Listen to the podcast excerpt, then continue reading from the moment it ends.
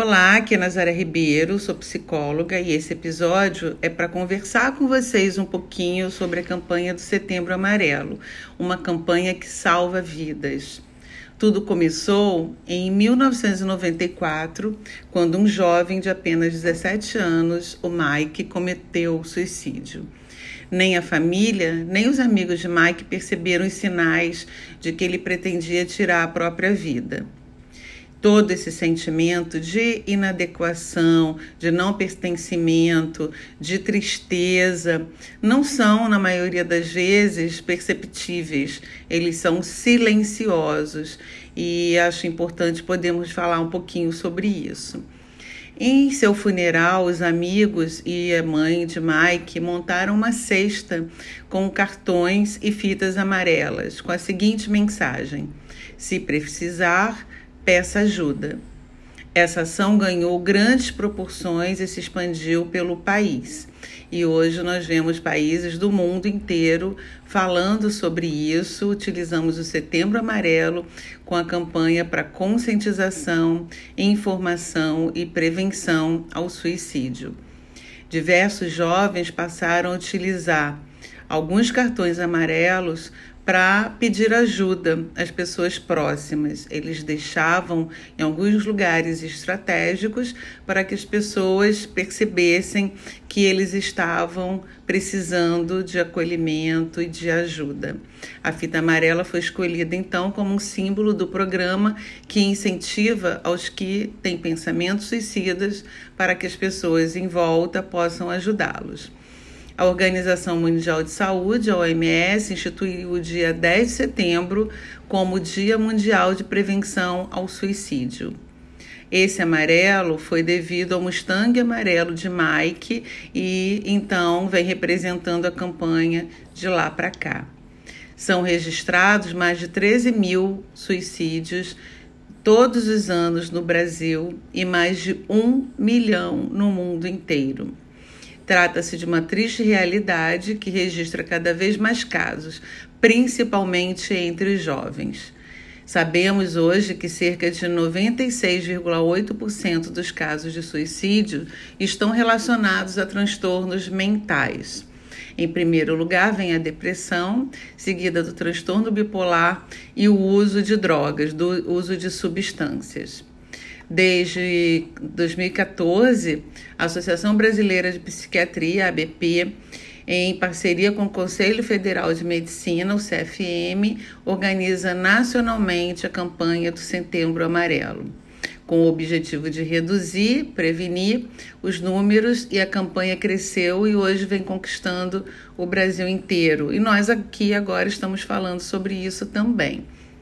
Bom, o apoio das nossas é, das, das, ações federadas, núcleos associados e toda a sociedade é fundamental, pois eu creio que a informação, a comunicação é que pode trazer à luz as dificuldades, as dores das pessoas que pensam numa ação final como solução para os problemas, para as dores, para as, para as problemas mentais que eles têm e usam suicídio como se fosse a solução, um fim. Existem materiais de uso público para download que todos podem acessar, como a cartilha do suicídio informando para prevenir e todo o material também que nós vemos aí nas mídias sociais, na imprensa falando sobre isso. Precisamos citar o CVV, que é o Centro de Valorização da Vida, que trabalha para oferecer um suporte emocional e realizar a prevenção do suicídio. Essa organização é reconhecida como utilidade pública federal desde a da década de 70, 1970, e ela atua como uma prevenção utilizando o telefone 188 e hoje também você pode acessar por chat, e-mail e pessoalmente, já que funciona 24 horas todos os dias. Bom, após essa implementação do telefone 188, por meio de um acordo com o Ministério de Saúde, garantiu a gratuidade da tarifação telefônica e hoje registra-se cerca de 3 milhões de atendimento por ano. A primeira medida preventiva é a educação, a informação, como eu já falei, e isso é o que nós estamos fazendo aqui agora e é o que eu chamo, eu convido a todos vocês para aderirem a essa causa e, quem sabe, também é, usar esse podcast para ajudar as pessoas. Vocês podem utilizar, podem compartilhar, que eu vou ficar muito feliz de poder fazer alguma coisa de alguma forma. Bom, trazendo uma métrica importante, segundo estudos realizados pela Unicamp, cerca de 17% dos brasileiros em algum momento pensaram seriamente em dar fim à sua própria vida. E deste número, cerca de 4,8% chegaram a elaborar um plano para tal. Em muitos casos, é possível evitar esses pensamentos suicidas que se tornem realidade com algumas ações, como acolhimento, escuta, mensagens e, é claro, que o tratamento fundamental com psicólogo e psiquiatra para então o devido tratamento.